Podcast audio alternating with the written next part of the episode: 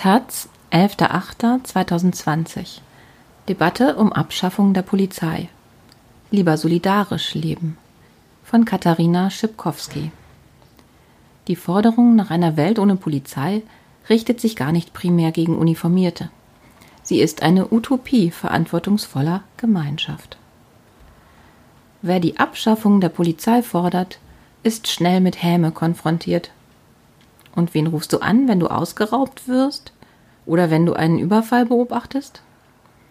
Nur warum erscheint es uns so ungewöhnlich in Gefahrensituationen nicht die Polizei zu rufen? Ein solches Verhalten widerspricht einem Reflex, den die meisten tief verinnerlicht haben. Bei Bedrohungen oder nach Schädigungen, genauso wie bei Straftaten, die wir beobachtet haben, wenden wir uns an die Polizei. Das ist schön einfach, man gibt die Verantwortung ab. Aber es ist nicht immer eine gute Idee. Manchmal kostet es sogar Menschenleben wie am 18. Juni in Bremen das von Mohammed I. Er wurde vor seiner eigenen Haustür durch Polizeischüsse getötet.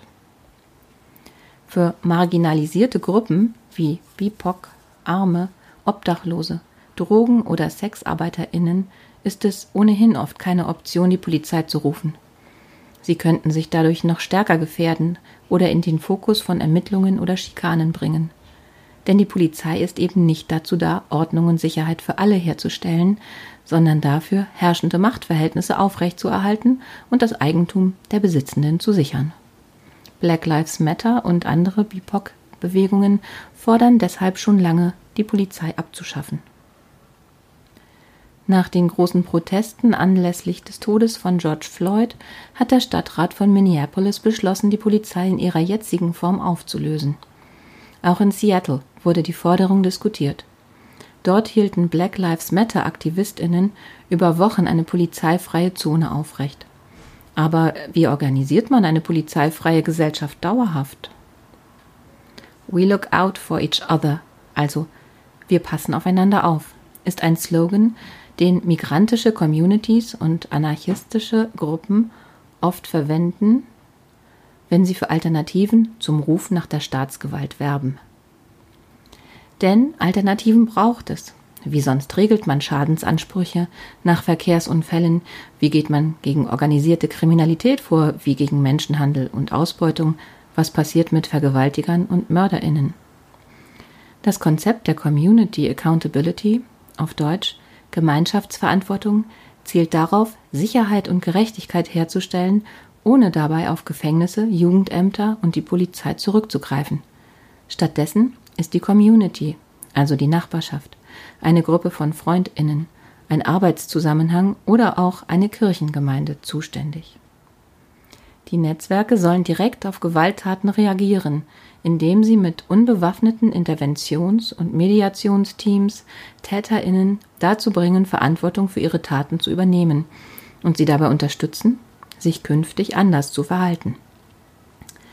Statt zu bestrafen, sollen sich die Teams um Täter-Opfer-Ausgleiche bemühen und auch präventiv wirken, also Bildungsprogramme gegen Gewalt und Unterdrückung entwickeln und durch persönliche Beziehungen eine Kultur der kollektiven Verantwortungsübernahme herstellen. Und wo ist der Druck, sich an Regeln für ein friedliches Miteinander zu halten, größer als im direkten sozialen Umfeld? Klar, in Berlin-Kreuzberg oder Hamburg-St. Pauli mag das ein attraktives Szenario sein, aber sobald man es nach Chemnitz verlegt, kriegt man Bauchschmerzen. Wer will allen Ernstes den Chemnitzer Durchschnittshutbürger in die Verantwortung bringen, für Sicherheit auf den Straßen zu sorgen? Schreckensbilder von rechten Bürgerwehren drohen am Horizont. Nur sieht der Status quo der sächsischen Polizei ja gar nicht so anders aus. Historische Beispiele für nachbarschaftliche Sicherheitsstrukturen gibt es einige.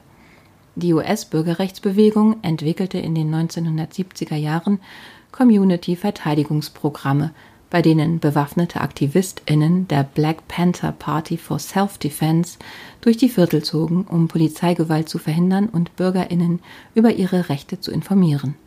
Sie organisierten Frühstück für Schulkinder, gründeten Wohnungsgenossenschaften und Gemeinschaftsgärten und stellten medizinische Versorgung bereit.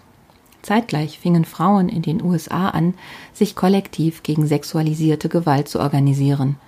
Sie patrouillierten auf den Straßen, begleiteten Frauen, installierten selbstgemachte Alarmsysteme und gründeten schließlich die ersten Krisenzentren für Menschen mit Vergewaltigungserfahrungen und richteten Frauenhäuser ein. Gerade bei Sexualdelikten und häuslicher Gewalt ist es offensichtlich, wie schlecht das etablierte Polizei- und Justizsystem funktioniert. Die Quote der Bestrafung von Tätern ist verschwindend niedrig. Ein anderes Beispiel für die Beschränktheit der etablierten Strafverfolgung ist die öffentlich wahrnehmbare Drogenkriminalität. Der Aufwand, mit dem schwarze Straßendealer in deutschen Großstädten verfolgt werden, ist riesig. Aber alles, was dabei rauskommt, sind überfüllte Untersuchungsgefängnisse. Nach wenigen Tagen stehen die Anfang 20-jährigen geflüchteten Männer wieder auf St. Pauli oder im Görlitzer Park, weil ihnen der legale Arbeitssektor verschlossen bleibt. Es wird kein Gramm Koks weniger verkauft, weil deutsche PolizistInnen sie durch die Straßen jagen. Eine besser ausgebaute Drogen- und Suchthilfe, ein umfassenderes Gesundheits- und Sozialsystem sowie ein für MigrantInnen zugänglicher Arbeitsmarkt würde sehr viel mehr bewirken. Nun ist es verlockend zu argumentieren, in einer gerechten, freien und glücklichen Gesellschaft bräuchten wir keine Polizei mehr, also müssen wir erstmal die Utopie verwirklichen, bevor wir die Polizei abschaffen. Das lässt sich leicht sagen, wenn man selten mit der Polizei zu tun hat. Anderen dauert das aber zu lange. Die AktivistInnen in Minneapolis fordern, statt Geld für überausgestattete PolizistInnen zu verschwenden, Programme für Bildung und Sozialarbeit zu finanzieren. Was in den Vereinigten Staaten sicherlich nötiger ist als hierzulande, wäre auch hier richtig. Trotzdem bleiben Leerstellen. Um Geflüchtete auf den primären Arbeitsmarkt zu bringen, müsste man die Asylgesetze ändern. Um sexualisierte Gewalt besser verfolgen zu können, mindestens das Patriarchat abschaffen. Nicht jeder Psychopath wird sich außerdem überreden lassen, kollektive Verantwortung zu übernehmen. Nicht jeder kleingeistige Idiot davon absehen, sich auf Kosten der Gemeinschaft Vorteile zu verschaffen. Auch will man natürlich keine bewaffneten Gangs, die wie in brasilianischen Favelas Polizei und Sozialstaat ersetzen. Internationalen Menschenhändlerinnen wird die Nachbarschaft auch nicht beikommen können. Davon sollte man sich aber nicht entmutigen lassen, sondern zweierlei ableiten. Erstens kann die Abschaffung nicht auf einen Schlag erfolgen, sondern muss schrittweise umgesetzt werden. Zuerst die Bereitschaftspolizei, vor allem die Aufstands-, Bekämpfungs- und Prügeleinheiten wie die Beweissicherungs- und Festnahmeeinheiten BFE oder das Bayerische Unterstützungskommando USK. Später die Landeskriminalämter, die Abteilung Organisiertes Verbrechen und Interpol. Möglichst sofort sollte der Besitz von Betäubungsmitteln ebenso entkriminalisiert werden wie ticketloses Bahnfahren, Verstöße gegen Meldeauflagen und andere auf Arme und Migrantinnen zugeschnittene Bagatelldelikte. Zweitens, und das ist der eigentlich wichtige, wenn auch mit großem Zeitaufwand verbundene Punkt, muss sich die Gesellschaft insgesamt eben doch verändern. Es funktioniert einfach nicht, die Forderung nach Sicherheit für alle, isoliert von der nach Wohnraum für alle, Gesundheitsversorgung, Recht auf Arbeit und Bewegungsfreiheit für alle zu betrachten.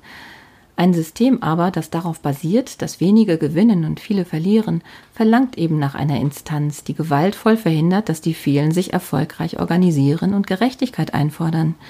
Die Polizei abzuschaffen und den Kapitalismus aufrecht zu erhalten, funktioniert also nicht. Um das Gedankenexperiment einer Gesellschaft ohne Polizei trotzdem zu Ende zu führen, sei noch einmal auf den Community-Aspekt verwiesen.